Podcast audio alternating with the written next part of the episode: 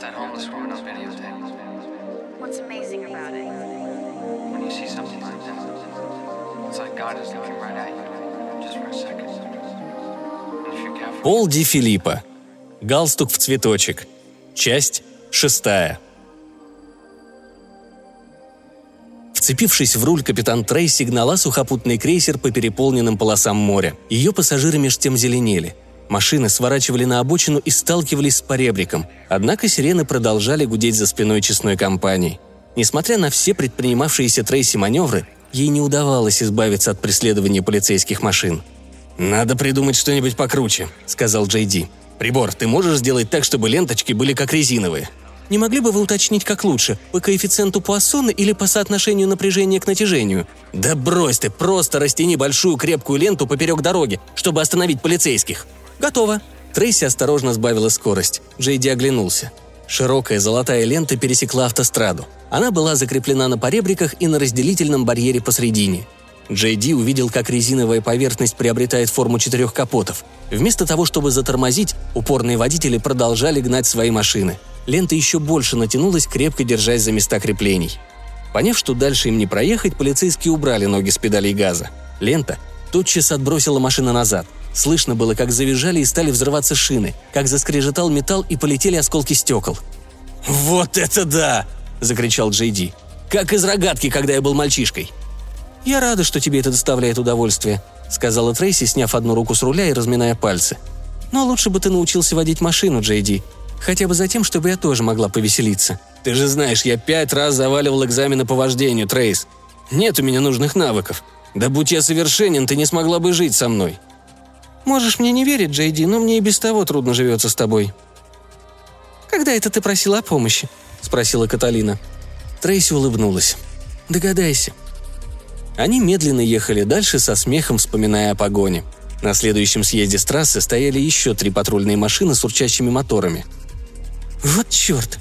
Трейси легко вырвалась вперед, потому что полицейским пришлось набирать скорость с нуля. «Еще одну ленту, Джейди». «Разнообразие украшает нашу жизнь, милая. Слушай, прибор, а ты мог бы сделать это?» И Джейди что-то прошептал пульту, поднеся его близко к губам. «Конечно», Дорога у них за спиной исчезла, а прямо от задних колес их машины прошла канаву под углом 45 градусов. Полицейские машины беспомощно съезжали вниз. Спустя несколько секунд послышались булькающие звуки, что-то среднее между рыганием и пуканием под водой. «А что там внизу?» «Столько черной патоки, что она и боевой корабль выдержит». «Мило». «А как ты думаешь?» – спросила Каталина. «Они теперь знают, как выглядит наша машина?» «Еще бы! Трейс, притормози-ка!» «Отлично. Прибор, а ты можешь сделать невидимой эту машину, но чтобы мы оставались в прежнем облике?» «Ваши словесные указания перерабатываются моим чипом». «Вот и хорошо. Давай, действуй». Они сидели на чем-то твердом. Невидимые окна скрыли их от окружающих. «О, господи, я так ничего не вижу. Прибор, придай какой-нибудь вид тому, в чем мы едем. Что-нибудь неприметное». Мир вокруг снова проявился. Они сидели в грузовом фургоне. Откуда-то сзади от холщовых мешков, перехваченных бечевками, доносился подозрительный запах. Трейси высунулась в окно. «Стирка пеленок Блейлока Пауэрс», – прочитала она. «Ну и дела». «Рули дальше». Несколько раз мимо них проносились стаи полицейских машин, не обращавшие внимания на фургон с бельем. Джейди и Каталина всякий раз прятались сзади, а Трейси продолжала ехать. «Джейди, запах описавшегося ребенка не действует на тебя как-то особенно. Такой земной запах. У меня внутри все переворачивается». «А меня тошнит, так что держи руки при себе». Они миновали несколько патрульных машин, припаркованных на обочине. «Что происходит, Рейс?» «Ловят сбежавших преступников.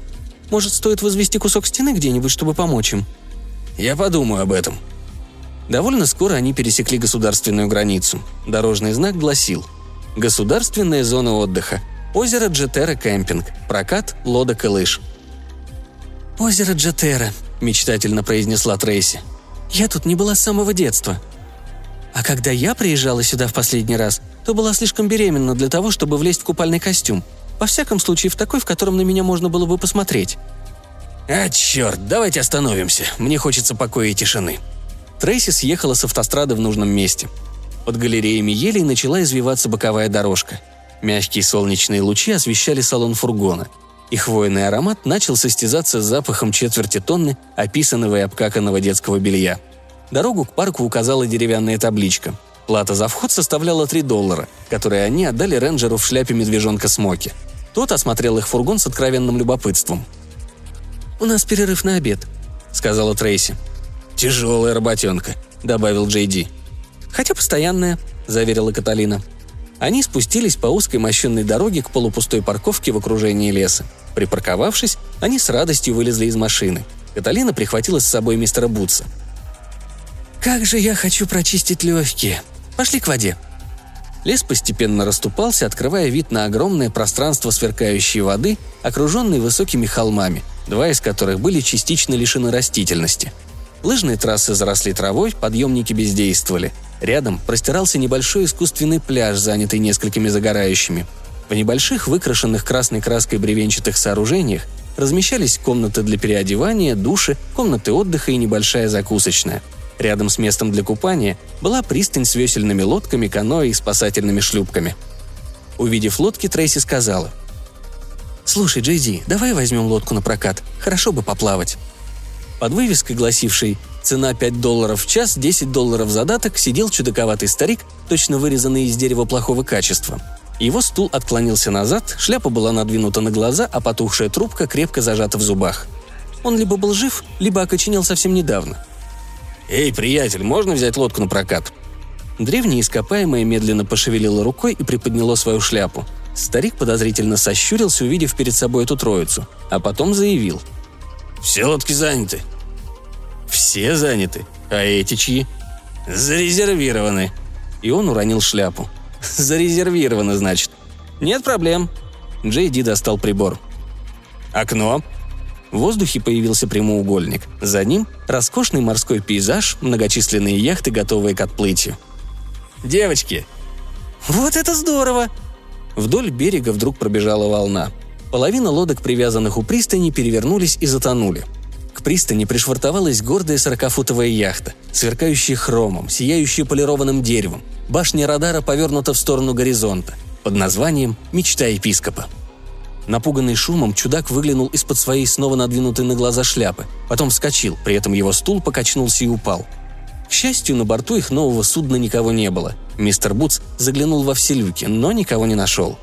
Трейси быстро взяла руль в свои руки и развернула судно, без излишних раздумий разрушив пристань. Они остановились посреди озера и бросили якорь. «Теперь можно и отдохнуть», — сказал Джей Ди. «Я хочу плавать, а вы?» — спросила Каталина. «Правда, у нас нет купальников?» «Ну и что? Купайся с голой задницей. С берега тебя никто не увидит, если там нет наблюдателя с биноклем». Каталина надула губки, постаравшись, чтобы это вышло красиво. «Кэт, ты что, пытаешься притвориться, будто у тебя еще осталась какая-то скромность после того, что ты затеяла прошлой ночью?» «Нет, скромность тут ни при чем. Я имею в виду моду. Просто люблю красиво одеваться в любой обстановке». «А, понятно. Но, по-моему, это пустая трата времени». На лице Джея Ди появилось озабоченное выражение. «Прибор, а у тебя ведь, наверное, батарейки садятся?» У меня внешние источники питания во много раз больше, чем все запасы энергии эпохи, в которой вы живете». «Вот и хорошо. Тогда позаботься о красивых купальниках для дам», Скоро Трейси и Каталина выбрали понравившиеся им купальники, солнечные очки, модные шляпы и греческие сандалии, шнурки которых стянули их очаровательные ножки. Джейди заставили надеть мешковатые шорты в цветочек. «Я чувствую себя идиотом». «Нет, ты классно выглядишь, Джейди. Ну, очень привлекательно». Джейди улыбнулся. «Ладно, как скажете. Но под водой я буду выглядеть еще более привлекательно.